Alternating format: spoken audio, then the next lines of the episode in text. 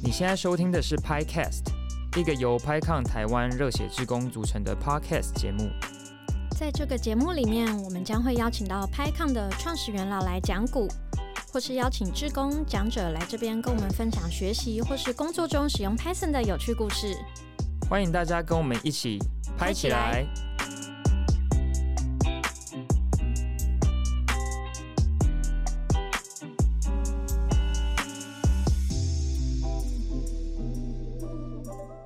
的网络看起来变顺了，看起来正常，但是看起来还是蛮奇怪的，跟那个之前比起来，我的我刚刚去测了一下网速，比之前还要慢很多，不知道为什么。是因为要搬家的关系吗？哎、你怎么知道我要搬家？我在哪里看我我有说我要搬家吗？家，对对，有啊你有，你要在搬家，我有说我要 Discord 上面看到。哦，对对，我忘记是什么 context 了，反正就是你要哦你要搬家，我也忘记，我怎么会跟这么多人说我要搬家？好，我还没搬，我还没搬，搬过去之后网络可能会更好一点。这边的网络跟太多人 share 了，所以有可能会挂掉。嗯嗯嗯，好，那我们还是重新开始吧。对好，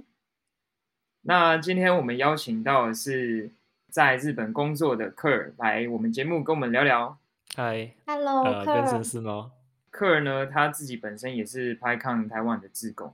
然后之前呢，我们从正在筹备这个节目的时候呢，他就给我们蛮多的建议，所以他也算是 PiCast 的顾问。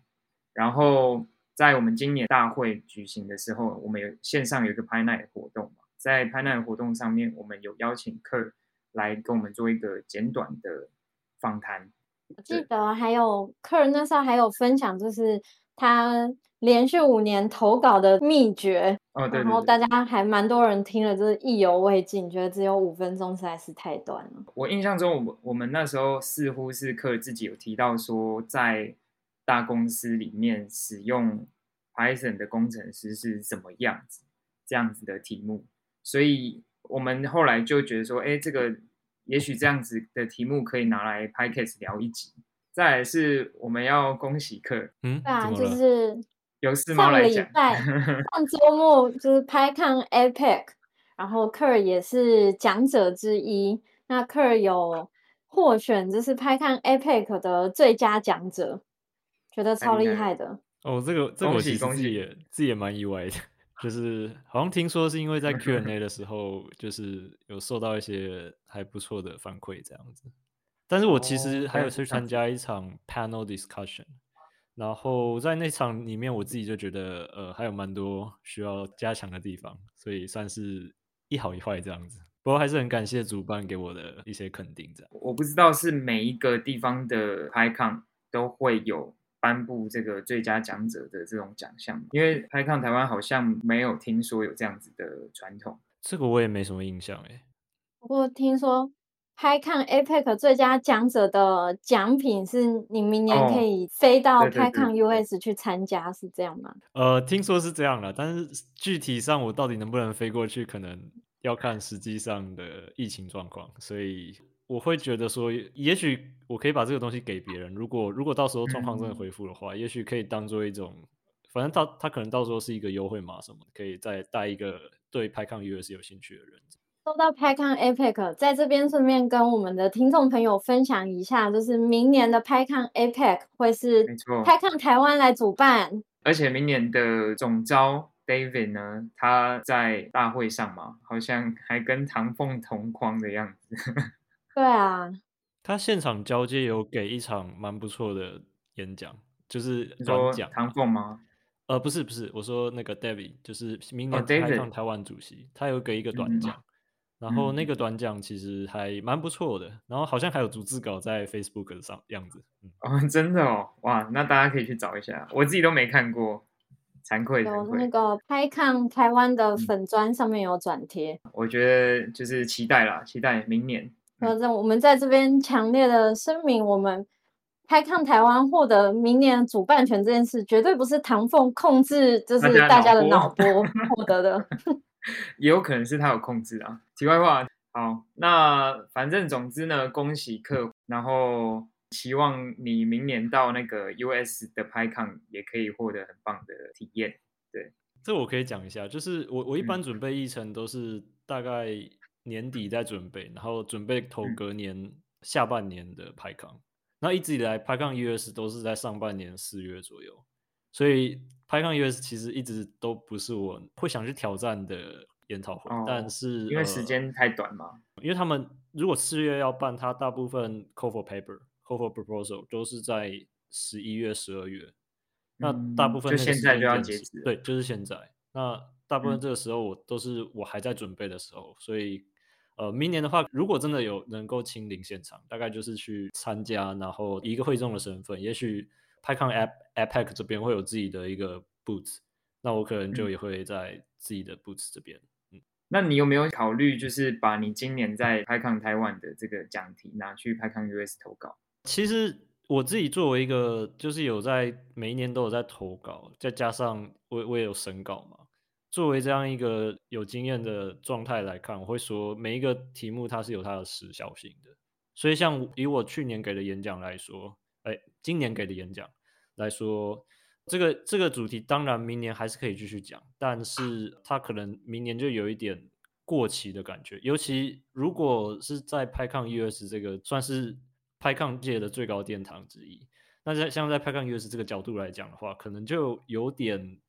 过期了啦。就是如如果嗯放在其他 PyCon 可能还没有到过期那么严重，但是在 PyCon US 这个肯定就不是一个最适合的主题。所以以我一个审稿员来讲，如果我今天是 PyCon US 的审稿员，看到这个稿，我可能就会评论说：，哎，那你在呃二零二一年这段时间有什么新东西？就如果都嗯没有的话，那那为什么我要给你在今年这个时间点讲？对，所以这部嗯分的话，我可能站在自己的角度来说，我觉得还是以参加为主。那回到正题好了，呃，你在进入社会之后啊的这几份工作都是在一些外商公司，而且都是规模蛮大的公司。那可不可以分享一下，说你就是你怎么会去到这些公司，然后你怎么准备的这样子？可能在 PyCon 这边蛮多的人都是有拥有 Python 的 skill。那你是因为他们也都是用 Python 吗？或是你有看中他们的使用的什么技术，然后去挑选这个工作？呃，如果说是刚毕业的时候，其实没有想太多，就是呃，原则上就是能去哪就去哪。尤其尤其在台湾的状况，可能可能大部分呃本科毕业生的话，比较热门的产业会是半导体业。那嗯相对一些比较精英或者是少数人，就会到比较软体业。那我自己，包括我自己的话，我第一份工作其实也是在做所谓硬体的软体界面。虽然我们是在做软体界面，但是它其实还是基于硬体的东西。那直到后面几份工作才是跳到纯粹的软体服务上。那到第一份工作开始，我才有在真的在写 Python，但写 Python 也不是在工作的产品上写，纯粹就是自己写开源写好玩的。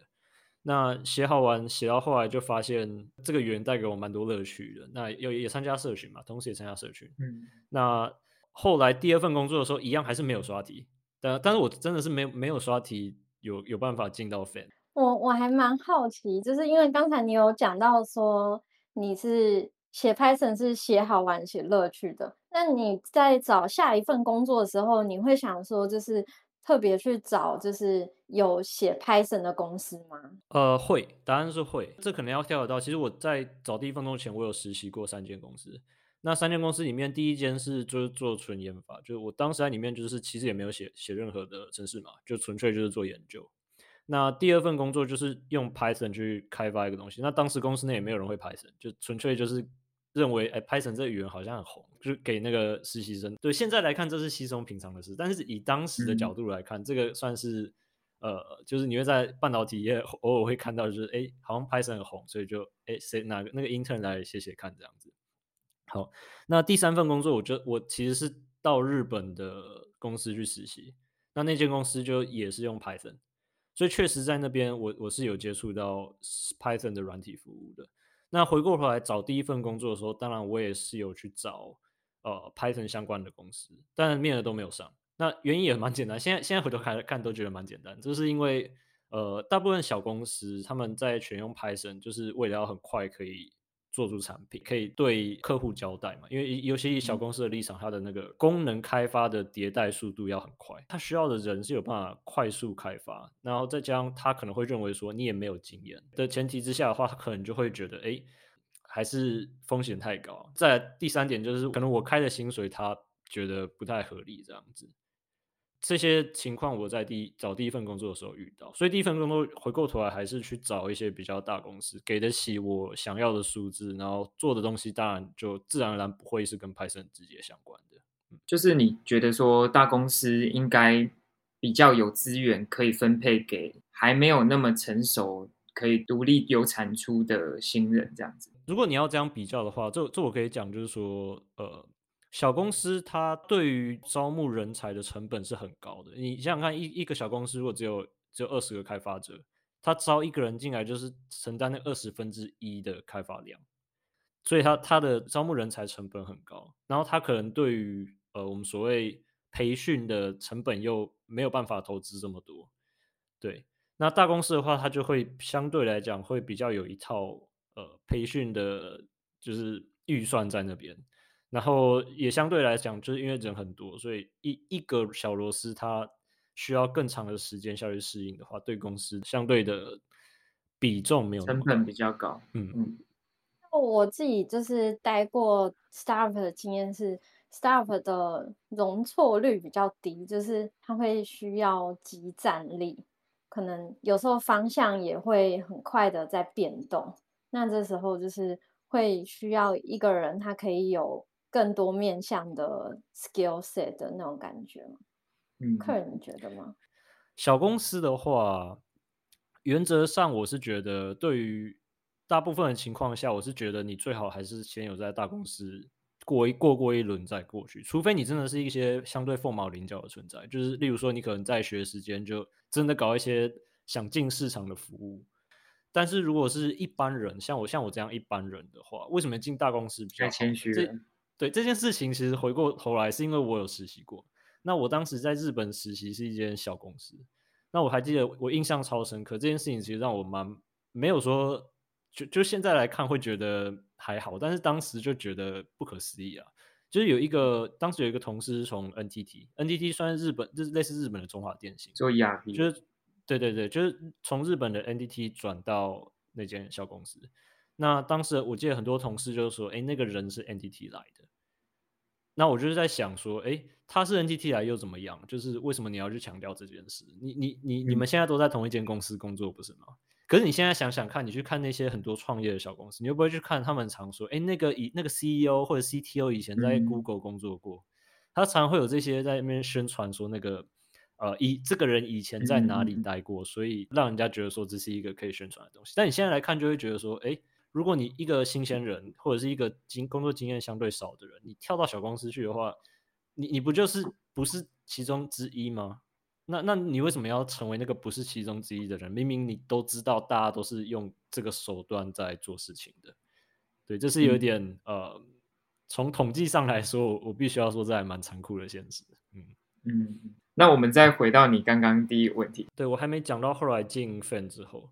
呃，我其实，在第一份进份的工作，我是没有刷题的，就很长，很多人在那边说，就是进这些软体服务公司要刷很多题目啊，然后就刷刷刷题，就是只说去写很多演算法、资料结构相关的练习，就是很像是很像是那种高中生或者是国中生在练习那些机测、学测的东西这样。那至少在我第一次进份的时候，我其实是也是一样，就觉得说就不刷了，反正就试试看，没上就算。对，那那没想到就是后来就也不知道为什么就上了。其实我后来知道为什么了，但是哎，等一下，那那这边就是快速问一下，所以你面试的过程中还是有考算法吗？呃，有，但是考的没有很难，就是而且而且而且考的东西事事实上是那一种呃，我觉得我找的那个职位蛮特别的啦，它其实不是一个很传统的软体工程师，它比较算是一种。那个那个职缺是有点像是，呃，我们叫做服务工程师吧，客服工程师吧，叫 support engineer，不知道中中文怎么翻。那其实它不是 support engineer，它是一个 team 里面原本都是 support engineer，然后他就想要转型成，因为他们发现有一个很强烈需要正常工程师的需求，所以他们就去找开开学去找正常的工程师。那我我因为我是我自己算是第二第二三个正被招进去的正常工程师，所以整个 team 内他们在招聘的流程跟找想找的人才这部分，其实需求是还蛮特别的。总而言之，就是有透过这个机会就进到进一个敲门砖这样子。哇，那刚刚有讲到说，就是你没有透过刷题，但他还是有考一些比较基础嘛？因为我觉得蛮多人刷题，可能是因为他在第一关在考那个算法题的时候就过不了，所以你是透过什么样的方式去进到这个公司？是因为刚好这个机会吗？还是呃，因为你真的有一个亮点？这个我可以讲一下，就是事实上不是每一间公司他想要的，他的面试流程都是那么的呃刷题导向。那目前最我们可以说恶名昭彰，就是其实目前业界最常去参考的样本，其实是来自一间公司叫谷歌嘛。那其他公司他们刷题其实是有一些变化，例如说有很多公司它不会特别挑很难的题说，它甚至会要求不要挑难题，因为他们是知道说，如果你挑这么难的题目，这个人如果都能解这么难的题目，他就会去 Google，他不会到这间公司来，所以他们其实面面试人的导向不太一样。好，这是第一点。那第二点就是像我挑的职缺，我刚刚讲就是它其实是一个 support 转 engineer 这个转换期。那这样像这种转换期的 team，他需要的人，以我的角度来讲，他需要比相对来讲比较能够了解需求。那什什么样叫比较能够了解需求？大部分来说就是蛮注重沟通的。那再加上呃，这间公司本身的面试流程里面，大概有百分之五十，其实是蛮有名的啦，就是百分之五十都是在沟通。所以相对来讲，可能你只要沟通这一块，呃，英文沟通这块可以。那写程式这一块的话，又说这个 team 刚好是在一个转换期，所以面试我的人，其中也包括一些其实不太会写程式的写程式的人。但是在进去之前，我面的时候我没有这个感觉，但至少我知道他问的问题很简单。其实每间 fan 不太一样，但是至少有些 fan 他找人是这个模式来做。哎，我可以说，我可以说出你那一间公司的名称吗？其实可以啊，因为反正反正我我的。LinkedIn 是开的，对，大家应该都可以看得到客人的 LinkedIn 嘛，就是 A A W S 嘛。呃，其实它是一间叫 A Nine 的公司，它原本叫 A Nine，现在就现在就是 Part of Amazon。对对对，哦，反正就是 Amazon 下面的一个子公司嘛。呃，对我我其实之前也有就是面试过 A W S 职缺，所以我知道你说他们很多都是偏向客服工程师的那个概念。其实我那个 team 不是客服工程师，但是他们是转转型的客服工程师。对，就是他原本他在做的是纯纯粹 support，纯 support 就是你可能就跑一跑脚本啊，大部分可能很多时间都是在做那些所谓的我们叫 ticket 自动化。ticket 自动化就是指说那种很多公司会很多乱七八糟的那个问题会到这个 team 到这个团队，那就需要做一些自动化的方式下去处理这些问题，这样。哎，所以他们不是接电话的那一种客服？不是，不是，不是，就是搞到后来这一堆自动化的东西就是很乱，那他们需要很大的系统下去支援这件事情。那这个时候就变成说要找工程师下去处理很多相关的问题。所以事实上，他他是工程师，他不是客服工程师，只是说，嗯，呃，有有部分的人是原本在做客服工程师，转成正常工程师。通常即使是在谷歌内都有这些抱怨，就是讲说。呃，是不是为为他们觉得工程师的质量是不是下降了？那有些人就讨论说，原因会不会是因为很多内转的？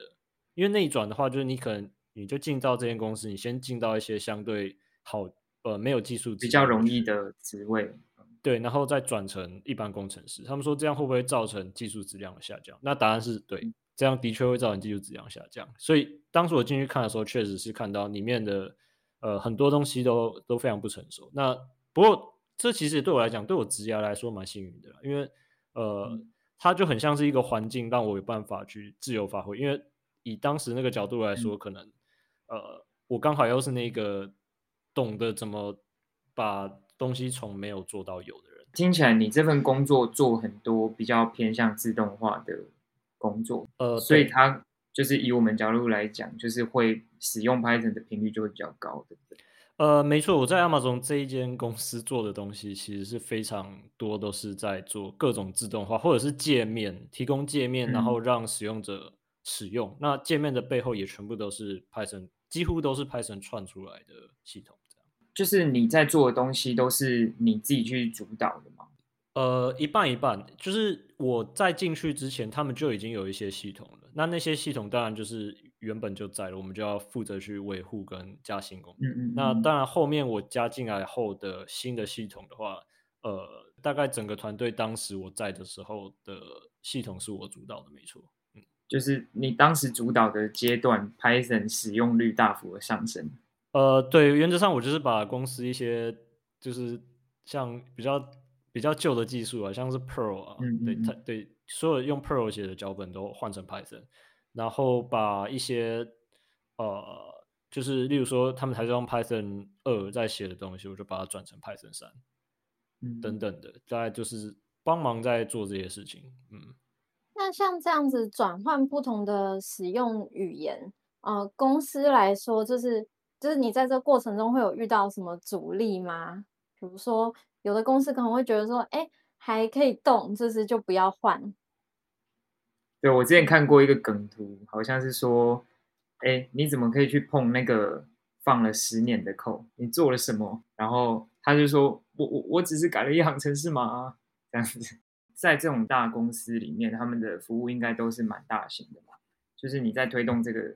事情上自由度高吗？至少在当时的话，呃，他们找我进去是因为，的确是因为他们需要会 Python 的人。例如说，我当时就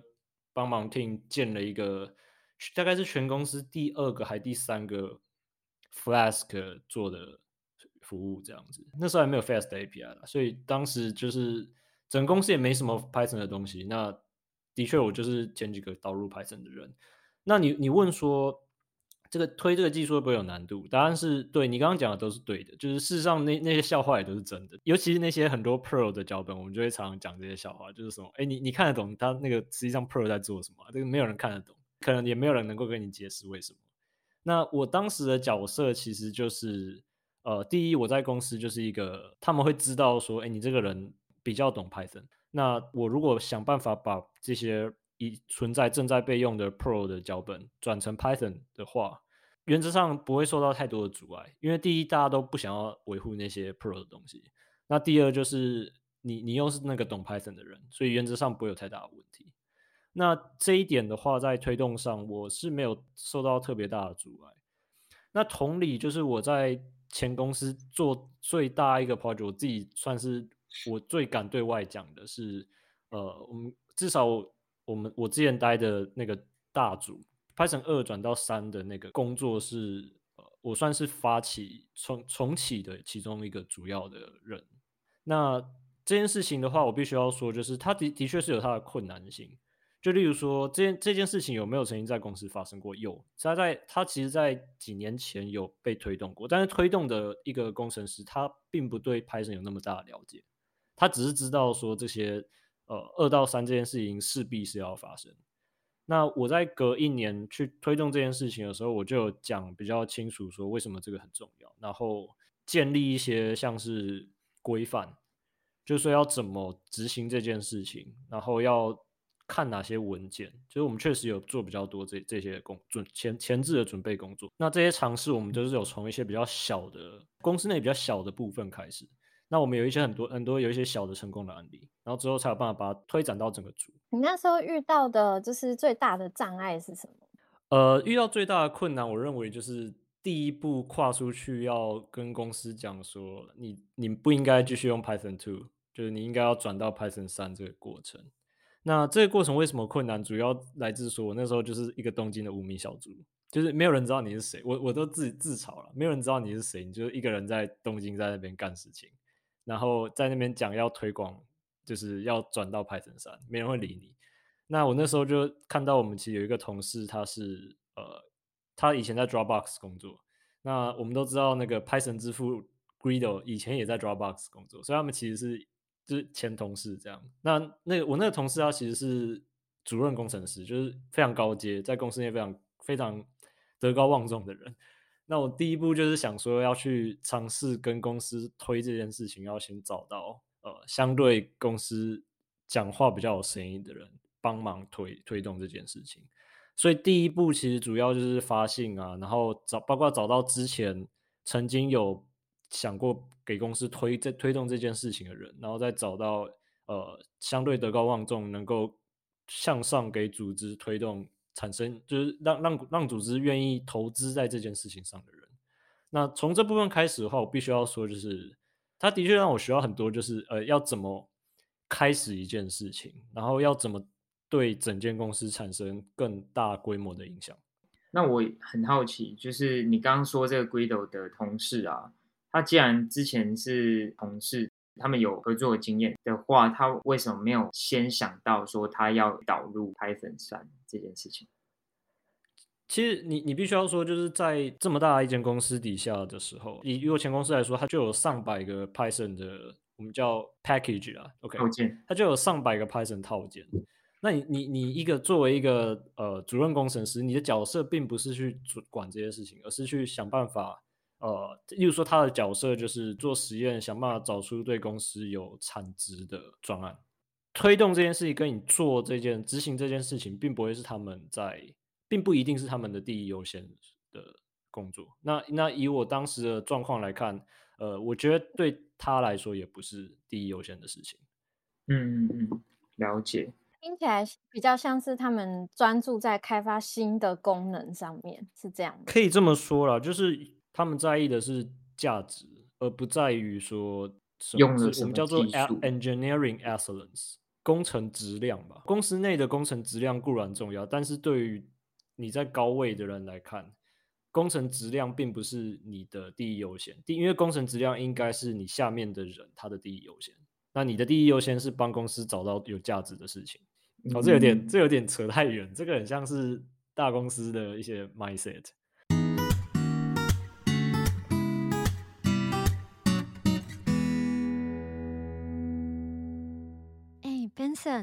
你分得出来褐跟红褐哪里不一样吗？我不知道哎，是颜色不一样吗？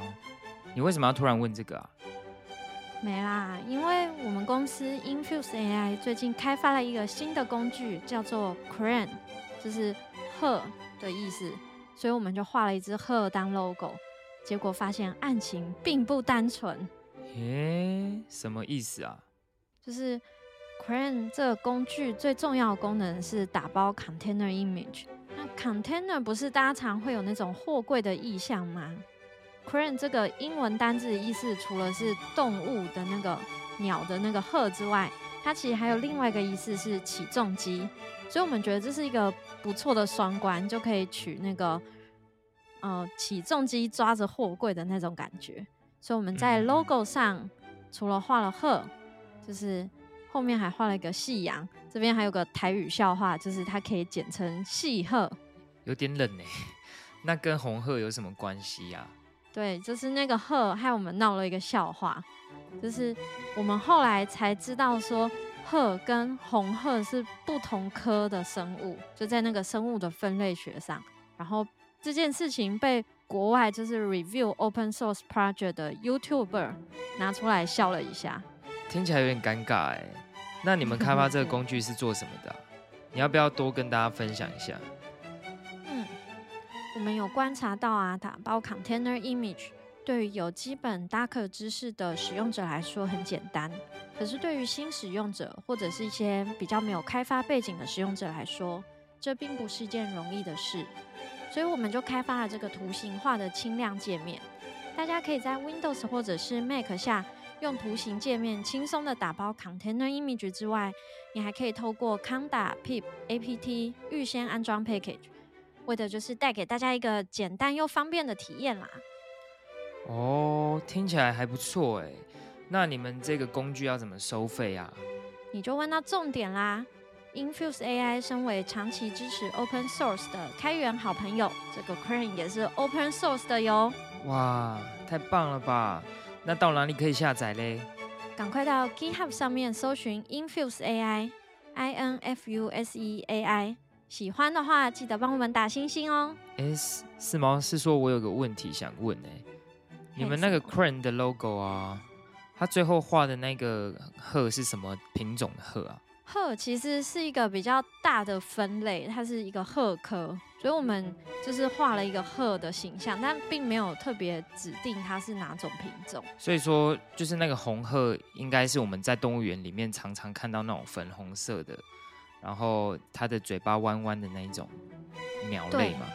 虽然它名字里面都有个鹤，但是。红鹤跟鹤其实是两种不同科的生物哦，难怪会闹这个笑话。那你们画那个鹤啊，是不是日本的那个仙鹤啊？日本的丹顶鹤其实是鹤科下面的一种。其实鹤还有就是，嗯，不只是日本有，然后还有像是美洲鹤啊、西伯利亚鹤，就是鹤的分类也是很多种。然后它们同属在鹤这个大的科目下面。总之，不管。红鹤、白鹤都是好鹤，只要最后不要细鹤就好啦。谢谢我们鹤科小公主思猫，谢谢。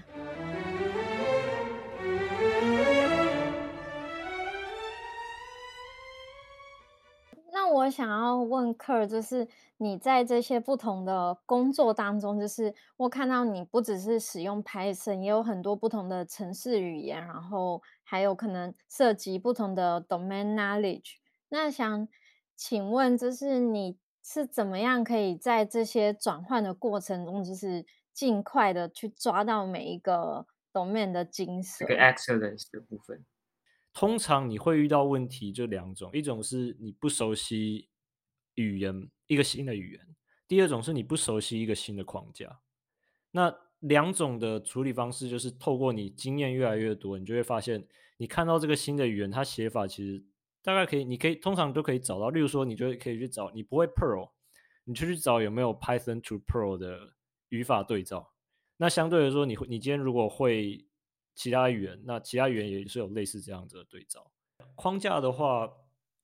原则上框架跟设计模式会有挂钩啦。就是你只要设计模式熟了，你对框架基本上不会有太陌生的感觉。那唯一还有一点要注意，就是我会推荐去看看最近其他。一些推广开源的大公司，他们在推什么？所以我刚刚讲了，就是这件事情其实原则上比较容易发生在经验少的人身上。主要原因就是在于说经验不足，所以你会有那种彷徨，就是遇到一个新东西你不熟。基本上在你技能经验足够的情况下，呃，这一类的风险会比较低，因为你不太会被找去做一些你不会做的事情。但是在你技能比较少的情况下的话，这类事情就会比较多。那我还蛮好奇，就是如果你看到，比如说。嗯，有别的专案，就是你知道自己可以做的很好，但是它并目前不，你自己不在那个配置里面的话，是可以去争取说去加入别的专案的吗？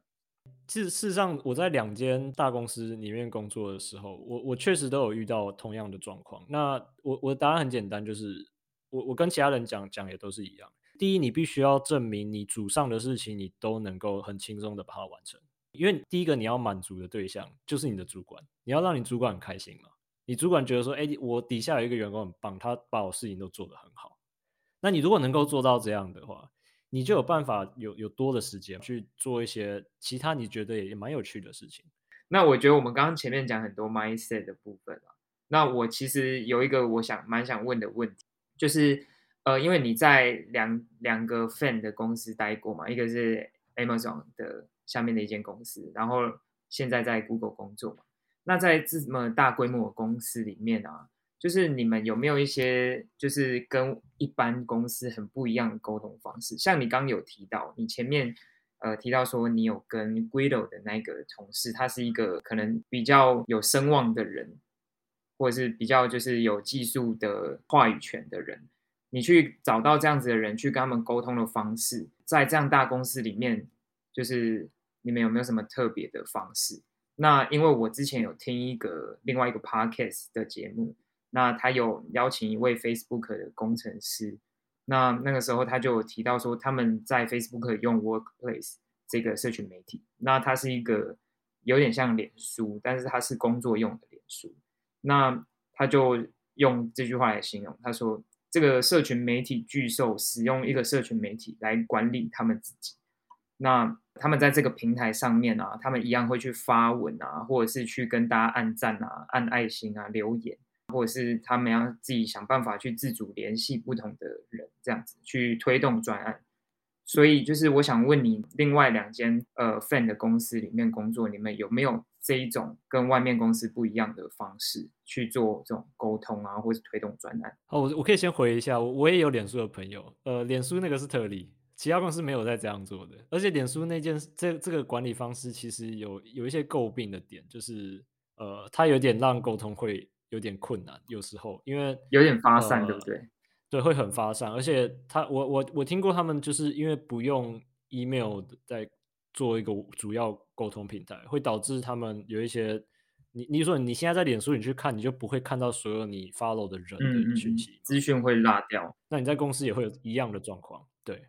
对我听过了，但是我不代表脸书讲话，因为我也没工作。我那时候听听到这一段，我就觉得哇，也太特别了。但是又想到说，哦，这件事，我、现在叫 Meta 嘛，就就 Meta 好吧，那也合情合理，毕竟他们就是一个这样子的公司。但是能够想象那个资讯量非常庞大，我今天其实大部大部分公司的做法都一样了，就是它会有一个制度是，你你如果要向上沟通，最基本的制度就是透过系统设计，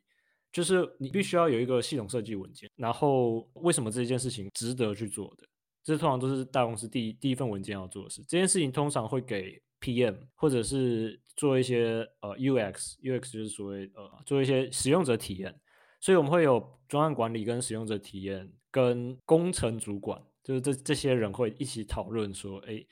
我们接下来要做什么？那讨论完之后呢，就会产生出一份一个文件，然后这个文件就会给上面看，上面就会说，哎，好，你可以做这件事情。那接下来就会到我们说工程师身上，工程师身上就会开始写所谓的系统文件。那系统文件你就会跟他告诉他说，我们要怎么做这件事情啊？主要前面沟通的话，大部分都是用这些形式在沟通。呃，你要做到一个正式的沟通的话，这些都是基本的，就是你要有非常完整的呃文件去支援你的想法，跟告诉别人你在做什么。对，因为感觉你们自由度很高，就是说你们有可能自由的去发想说，哎，我想要帮公司开发一个呃新的产品或者是一个新的 feature 这样子，然哦后比较是下面的人去向上推动的感觉。事实上不是，事实上的做法都是上面的人会想一些方向，他们会有非常有有些有些人在公司就每天都在开会的，他们会想一些大方非常非常模糊的大方向，然后接下来会把大方向就切成比较小的范围，然后丢给相对管理少一点人的主管，然后小一点的主管又会再把问题切得更具体，丢给相对比较执行解决方案的人。大部分大部分都是这样子来做的。那我想要延伸一下这个问题，就是因为我有看到你以前曾经说过说，呃，有时候在大公司是需要从零开始建立所有的 project，不过现现在听起来可能是是拿到方向，但是并不是说就是你要无中生有整个 workflow，是这样吗？呃，我们我我讲建，因为其实这个讲起来会蛮模糊的。一般我们会切成两块来谈，一个是产品，一个是呃技术。那产品来说的话，呃，通常那个大方向会是决定好的。那技术你要怎么下去做，那又是另一回事。所以我讲那个从零开始，如果是在拍抗这个层级在讲的话，我们大部分讲的就是说，哎，呃你要去跟上面的人讨论说，为什么不要再用 Python 二了？对，那你要跟他证明说，哎，因为 Python 三比较快，因为社群都支援 Python 三。这个时候不一定上面的人会明白这些事情的时候，你你下面能够产生的一些声音就会相对重要。那对于一些呃比较重视我我我刚刚讲就是 engineering excellence 的公司来说的话，它可能就不会，它上面会比较开明一点，它上面就会去听说，哎，下面的人他们呃有有哪一些需求，甚至上面有一些人都会蛮有对这些事情会蛮蛮知道说是什么样的情况，因为你知道 Python 二到三不是只有 Python 二到三，事实上很多语言都有都有都有版本向上，或者是要怎么做版本转换这些问题，所以事实上，呃，我我我们讲从零开始的话，呃，如果你论比较大的问题的话，这个这个应该是比较具体的了。但是小的问题有有点像是说，呃，你要从零开始建一个呃，我们叫 build system。build system 通常指的是说公司内开发的流程工具。那像公司内开发流程这种工具，它其实它一定是有那历史脉络，就可能从你你像如果说是谷歌，可能零三年前，它可能这样一路走过来的时候，它就有内部有在建建制一些自己的开发流程工具。那这些流程工具会随着你的系统的增大演化嘛？那你看，像你现在大家都在用的 GCP、AWS，它其实都是。透过这些原本这些流程工序演化而来的，那这些东西是不是从零开始的？当然是，都是从这些大公司从零开始，因为他们其实没有什么呃相对社群的标准，很好的标准可以参考。那你说现在的社群有没有很好的标准可以参考？有，但是呃，相对于当时他们就要做这件事情的人来说，当时是没有这么多可以参考的东西，所以很多东西在当时都是摸出来的。当然。现在这个时代不一样，现在这时代很多情况是要反过头来把这些公司内的解决方案推回社群的。那有很多种推法，有有些推法就是推成云端服务嘛，让你就直接进来用云服务。那其他推法就是说做一些开发工具把它开源，然后让那些其他开发者用你的开发工具。那你有更多人来用你的开发工具的话。呃，你就立于不败之地嘛，因为大家都大家都没办法用他们自己的，因为大家都在用同一个东西。那同时，你的公司如果有人从你的公司毕业跑出去开公司，他是不是也可以沿用之前在原本公司学到的技术，在因为原本公司就把它开源了嘛？对，大概是这样子。嗯，这个好像是你去年在 Python 台湾的一个演讲嘛，就是 Python packaging 的这个历史演变，有一张图嘛，就是在说明说。过去有很多复杂问题，都是这些大公司先遇到了，然后他们先慢慢的建立起可能那一套工具，那慢慢的在就是社群发展的越来越快速之后，这些公司反而反过来必须要去使用这些社群所开发出来的解决方案，这样子。呃，有两个方向。第一个就是我的前公司，它其实在开源上没那么在行，他公司也不认为开源的价值有那么高，所以在站在他们的角度来说，他们最终比较选择的方向就是去采用社群的解决方案。那呃，以我现在公司来说，就是不一样。他现在公司的话，它其实就是因为他们其实懂得要怎么开源，做开源开发。所以他们的做法就是反过头来，就是一直有在经营开源这一块，而且他们也知道说什么样的开源专案可能是成功的，什么样的专案要适可而止，就是推不出去的情况下。不过原则上来说，必须要说的是，在现在开源社群的影响力是非常大的，就是公司自己也知道，然后我们被找进去的人，我们自己也会成为那个帮助公司开源的一员。至少我们有参与开源社群的人，知道说开源这一块的影响力有多大。我好奇问一下，就是公司在看履历的时候，会去看就是你有哪一些的 open source 的 contribution 吗？或者是会看就是 GitHub 上面有什么参与什么 open source 的 project 吗？如果履历到我手上，我会看，那我也会把它纳入我的评分。不过这也只是我仅仅我一人之力能推动的，但是我不保证系统会，我也不保证人资看得懂。那如果你实实际上问我个人的话，我必须要说，就是我认为这个东西是非常有价值，而且值得参考的。至少我的经验告诉我，就是把这些人找进来，对公司不会有坏处，因为他们的确会在工作之外还有对技术的热情。我想问的是，就是现在很多写 Python 的职缺可能会跟 data、machine learning 还有 backend 有关。那我想知道，说如果是一个热爱 Python 的人，除了这些职位之外，就是还有没有什么职位可能是比较常会用到 Python？就是如果有人他想要在工作上多使用 Python 的话，他要怎么去发展他的技能树？呃，我简单回答是，我不建议任何人如果他想要以 Python 为主的工作的话，就只学 Python。我我建议你到一定程度以后，一定要往其他语言看，或者是其他 Python 以外的东西看。理由很简单，因为你如果只用 Python 的话，你一定会碰到一些 Python 没办法解决的问题。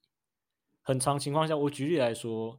呃，Python 常用在所谓 data science，在资料科学上，或者是人工智慧、机器学习上。你看这些很知名的套件，它底下都不是 Python 啊，它只有那个界面是 Python。而且事实上，呃，大部分情况下我们在做的事情都是，呃，我我们会这样讲，Python 是一个工程成本很低的语言。那工程成本很低的语言可以解决的工程成本很低的事情，可是你你只想做工程成本很低的事情，这件事情在业界上，我认为是不成立的。就是你往后走，一定会走到 Python 以外的世界。所以我非常鼓励所有的人，就是呃跳出 Python 的世界去看事情。那呃我这么讲也不是说 Python 不重要，而是说呃它是一个很好的开始，然后。很多职职缺会需要它，也是因为它具具备非常好的底下的不同的套件的资源嘛。那不过我还是回过头来讲，就是说你不可能只靠学习 Python，或者是只靠使用 Python 就想办法在这个业界立足很久，因为实际上很快就会需要跳到不同的呃世界去解决不同的问题。那那个时候呢，绝对不会是学一个工具就可以解决所有问题这样子。每个工具都还是有它特别想要解决的问题吧，或是它特别适合应用的领域。对，那我们其实聊到的几种工作类型，就是不外乎刚刚有提到说，哦，可能做一些自动化啊，或是做一些后端啊，或者是资料工程、资料科学的面向。那你觉得说，在在 Fan 这样大公司里面的人使用 Python 的情形，跟外面这些比较中小型的公司，他们在使用上有什么样的差别？好，你你刚刚的这个问题，我答案跟刚刚世茂的问题其实类似，就是我不认为要用大小公司来去区分，呃，就是 Python 的用法，而应该是用解决的问题来去区分。那除了真的除了像是 Instagram 这类很特别的公司，他们真的是整个 system 是建立在 Python 之上的。那它它这样子的存在是特例之外，大部分的情况下，其实 Python 就是处理一些呃浇水问题，底下人家都做好了，那你上面只需要做很多不同的尝试的时候，这时候你就可以把 Python 拿出来做这些事情。哎，那你觉得说对？一个团队有假设几百个专案好了，里面使用 Python 的专案，就是比例有到非常高吗？假设我们想要进到这样子的公司里面，就是说，呃，大概知道你在问什么。第一就是你可能会很好奇，就是说，哎，我我我想要去这些公司做 Python，我我我我很残酷的讲，就是可其实可能不太容易，就是你不太容易找到一个工作，他他在这些公司里面就只有 Python。是事实上可能可能是更残酷的是说。大部分的事情都不是这样 Python 做的，大部分可能都还是回到其他比较快的语言做事情，比较呃，我说执行速度比较快的语言。那不过呢，Python 是无处不在的，也就是说，你你知道为什么 Python 二到三这么难转？社群上讲的就是他们没有想到 Python 二被这么广泛的用在业界，所以这就是一个理由嘛。那回过头来看，也相对的很容易找到 Python 在你的工作上。嗯，应该是说，呃，大大比较大型的服务，应该一般来说不会使用 Python 去做开发，但是在大服务之上，如果我要做一些比较浇水的问题嘛，就可能可能会是呃蛮倾向采用 Python 这样子。所以，其实我举个例子好了，我觉得我觉得这样子可太太模糊了。呃，事实上没有什么大型的，没有什么叫做真的叫大型的服务了。我们必须要讲说，它必须要处理高吞吐量的部分，因为现在都是微服务化了嘛，是处理高吞吐量的部分，它会是呃不会是用 Python 做的。但是你有很多问题不用处理大吞吐量，例如说你可能要呃在线下把一些资料做前处理，那这时候 Python 就可能是一个很好的语言可以选择的语言。所以是事实上，在一些大服务里面，呃，Python 是无处不在的。那你你同时你进到一个 team 内，你会不会真的都是负责开发那个高吞吐量的部分？也不太可能，因为通常那个部分都蛮成熟，你顶多就是改改相关的加加新的功能等等。对，但实际上很多都是基于这些服务产生的结果额外下去做的事情。那在这部分呢，Python 可以利用的空间是非常广泛的。我觉得科尔今天分享真的是一个宝库，不只是他的经验，还有很多 mindset 的建立。最后好奇再问一下，就是像克尔现在就是已经有在很多大公司就是工作的经历，那你未来会考虑去 startup 或者是甚至是自己创业吗？创业的人他必须要有非常清楚的方向，而且他必须要是一个很喜欢做产品的人。那我个人觉得，我目前不是这样的一个人，而且我可能也不太享受那个过程。像我在大公司内，其实我在做很多事情，都是一些其他人不太理解有什么好玩的事。所有人都在想要怎么做出一些价值啊，没有人会在意你那个韩式库是 Python 二写的，然后我我应该要转到 Python 三，他根本不不在意这些事情。那所以，如果你要说创业这部分，我我比较没有去想，是包含连工程师都是不太 care。这件事情吗？我我们其实是小众，大部分的人他们进公司不会想要做这些事情。嗯，因因为你你想想看，你如果进到 Amazon 好了，如果你你进 Amazon 搜索，你觉得做最酷的事情肯定是调整了某些搜寻算法，让你的公司产生更高的产值，或者是你做了哪一个呃使用搜索的 widget 在你的页面上，然后那个 widget 对公司产生很重要的产值。这是大家最在意的事情，多数人不会去在意说你底下到底是什么怎么做的，就是这其实还是少数了。那呃，在比较相对比较 top tier 的公司来说，我们相对 geek 的人是存在的，但是不是多数。不过因为我们的磁场相近，所以我们通常都会很容易找到彼此，然后很珍惜彼此工作的机会，这样。然后刚好像打断你的结论。对对对，我 讲完就是创业这部分，我比较没有去想啊，就是除除非啊，除非今天真的有哪间公司，他就真的在搞一些对 Python 社群未来几十年有，就几十年有点夸张啊，几十年吧，对 Python 未来十年有很巨大影响力的一些解决解决方案的话，那确实有机会是可以考虑的。那像是我现在的状况，其实就蛮理想，就是我同时可以。从公司的角度对开源做一些帮忙，那同时又可以在公司内领公司的薪水，然后又可以接触到一些公司相对知名产品的开发，就我觉得已经算是蛮理想的一个状态。但是未来几年会怎么样很难说，就像我从一间份跳另一间份，搞不好我又想要再跳到下一间份一样。嗯，那那个如果有要内推的话，可以把履历 寄给客人。我觉得至少我现在公司内推没什么用，就是他一样会回到你有没有把题目刷好。其实我回过头来讲，就是这这我今天没讲到，我我我其实蛮想传递这个概念给大家。第一就是进份真的没什么了不起的，因为而且我在份我也不代表什么。进份以后我能够产生贡献，能够对公司产生影响力，能够走得顺，能够稳定输出、稳定生钱，这才是最了不起的。所以通常一个人能够进分，他不过就是证明了他懂得准备面试而已。那另外就是不要不要为了刷题而刷题，因为刷题其实是一种态度的建立。你要对你你建立的态度是指说，呃，你你很多人在学校可能觉得我学了一技之长，我在业界使用这个一技之长，实实际上不是这么一回事。实际上是，呃，我们在业界每一天都要去学习新的东西。那你你当然你可以停下来，就用那些旧的技术，用那些已经会的东西，但是你总有一天会走到一个呃相对不顺的地步。所以大部分在越顶尖的公司的工程师，他们都会具备这样子一个态度，就是要不断的去学习。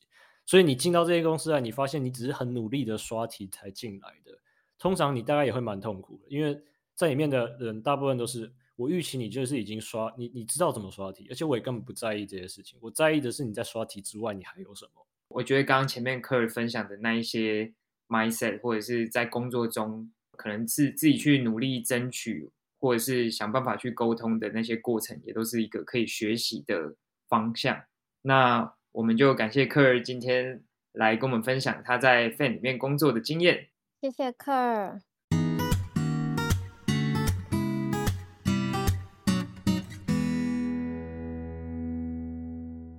哎，那我们要请科尔给我们一个评语，他是我们 Podcast 的顾问，那他要评论说他上 Podcast 这个节目的时候的感受。这是什么桥段？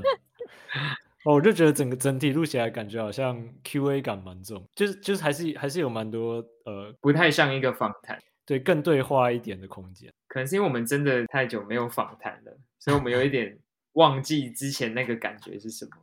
我们上上一次真的录节目，就是访谈节目，好像已经是六月的事了，对不对？没有没有，八月底那个时候是那个我们找嘉恩来录音的那一次。九月份我们就没有做访谈了。今天这里微拉惨。我觉得还有一个点是说，因为网络会有点延迟，然后我就不太确定说这个这个时间点是不是我可以插入讲话。我们中间的延迟好像都有三秒之类的。采访感的话，的确这是一个大问题，因为我们确实是有很大的延迟。然后像我我我有时候讲完话，我就要等个几秒才你们才开始有反应。这个确实是存在。而且我们刚刚又把视讯关掉，所以不确定是在思考还是说真的是那个。因为我们之前会这样，对，然后就是举个手，对，了解了解。因为其实我们今天的主题应该是说，在 Fan 工程师都怎么用 Python，但是其实我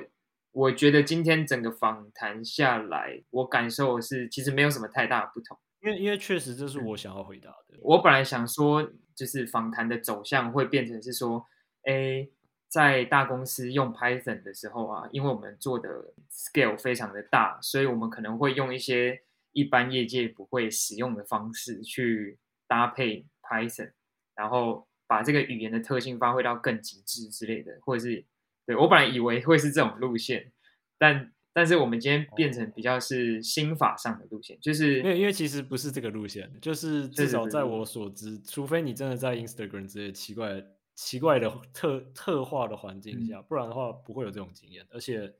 它也不是主流啊，就是你你可能要找 Instagram 的人来采访，你会听到一些很有趣。很特化的答案，但是我的回答就是比较 general，就是我我们面对的问题是一些比较一般的问题。嗯，就是你在打造的那个产品才是重要的，而不是使用的技术本身。就算我们去模仿 Instagram 里面做的那种做法，那在不是 Instagram 以外的其他地方，其实也都派不上用场。实实际上，我必须要说，就是你你一般人不会想走到 Instagram 那样。因为你要走到 Instagram 那样，其实你你要付出的成本非常高。其实它原本 Python 的存在是一个低工程语言嘛，那你要走到 Instagram 那个程度，你就变成是要把所有的人、所有的资源都投注在，甚至是标准的制定啊，然后告诉 Python 社群说：“哎，社群要怎么针对这类的问题下去处理嘛？”那这个你不会觉得这个就有点太过了嘛？就是一你一般情况下，你用其他语言不会遇到这个问题。那你特别用 Python 去解，才导致你遇到这个问题。因为硬要使用这个工具，反被工具耽误的感觉，有点这种感觉。但是你不得不说，你要感谢 Instagram，因为它确实他们为了社群做了蛮多很有趣的贡献。例如说，可能效能不佳，他他可能会想办法做一些很奇怪的调整，让效能变很好。那这时候社群就会去看说，哎，到底到底 Instagram 搞了什么？那对于一些呃可能小规模吞吐量不那么大的服务，它它一样可以受受益于 Instagram 的贡献嘛，因为它 Instagram 把 Python 弄得更有效率，那其他用 Instagram 解法，即便对对付的用户没有那么多，他们一样可以就是变快嘛，对。所以事实上，呃，我们必须要感谢 Instagram 的存在，但是同时就是我不认为它是一个主流。哎，但你觉得说，其实 Instagram 这个例子，它就是一个反向的，由大型的企业去反馈回到 Open Source 的一个案例。呃，其实我现在在做的事情也也有类似的。谷歌已经有一个案例啊，就是叫做 AppSale。AppSale 是一个一个函数库。那那个 AppSale 函数库里面有一个非常知名的东西，叫做 Flat Hash Map。那我们都知道，在 C 加加的标准函数库里面，就有一个叫做 SDD。map 或者 SDD unordered map，那这个 SDD unordered map 或 SDD map 它是非常没效率的，因为很多历史因素。那谷歌它自己就搞了一套非常有效率的 map 的解决方案，那它就把它开源的。那开源它目前也证明是最有效率的实作解法。那它同时也是其他现代语言的参考，像是 Rust 的 hash map 就是一样是这样在做的。所以回过头来说，就是谷歌为什么把这个东西搞到开源？因为很简单，如果我谷歌不开源它，从谷歌毕业的人跳到其他公司，他一样可以把谷歌以前这些 code、这些程式码抄过去他们公司内。嗯，这样子对整个全全世界是生态系是没有没有好处的。所以通常这些大公司他们就会把这些解决方案开源。那我现在在做的其中一件事，对，在谷歌内做的其中一个专案，他在做的就是在尝试呃做做一个把胶水的键，就是把 Python 这一层的 interface 对接到其他语言的 interface 做得更完善。那我们内部在做一些尝试，那这个东西其实已经开源了，只是还没有被推广。就我们内部要先证明说这个是一个对的方向，同时要把这个解决方案推回社群，就势必会有一些人他们在社群内呢，公司会投资这些人，然后愿意让这些人把一些相关的东西贡献回社群。做这些事情的难度其实非常高，呃，而且成本也非常高。但是它确实都是在发生。Instagram 是一个很好的例子，Python 在 Web 这边的应用是非常大的贡献。嗯，了解。这一段分享非常的深入，这有点技术了。对，谢谢谢谢谢大家，谢谢谢谢谢谢。其实我刚刚讲那段是我原本准备在回忆里面的，但是我哦，真的哦，我我我反而觉得刚那段很棒哎。然后因为刚刚那我有准备，只是我好像没有找到一个点回适合切入点。没关系，我们再想办法把它 剪进去。我不知道你要怎么剪。对啊，或者是我们就放在最后的总结，也可以。好，那还是感谢客今天跟我们一起录这一集节目，然后让我们更能够一窥那个 FAANG 这些大企业内部的工作方式。那对。就是就是，虽然说我感觉好像整体有点混乱，但是呃，大家应该还是可以从中吸收到一些精华了。我相信。好，好，我们先说个再见。好，拜拜，拜拜，拜拜。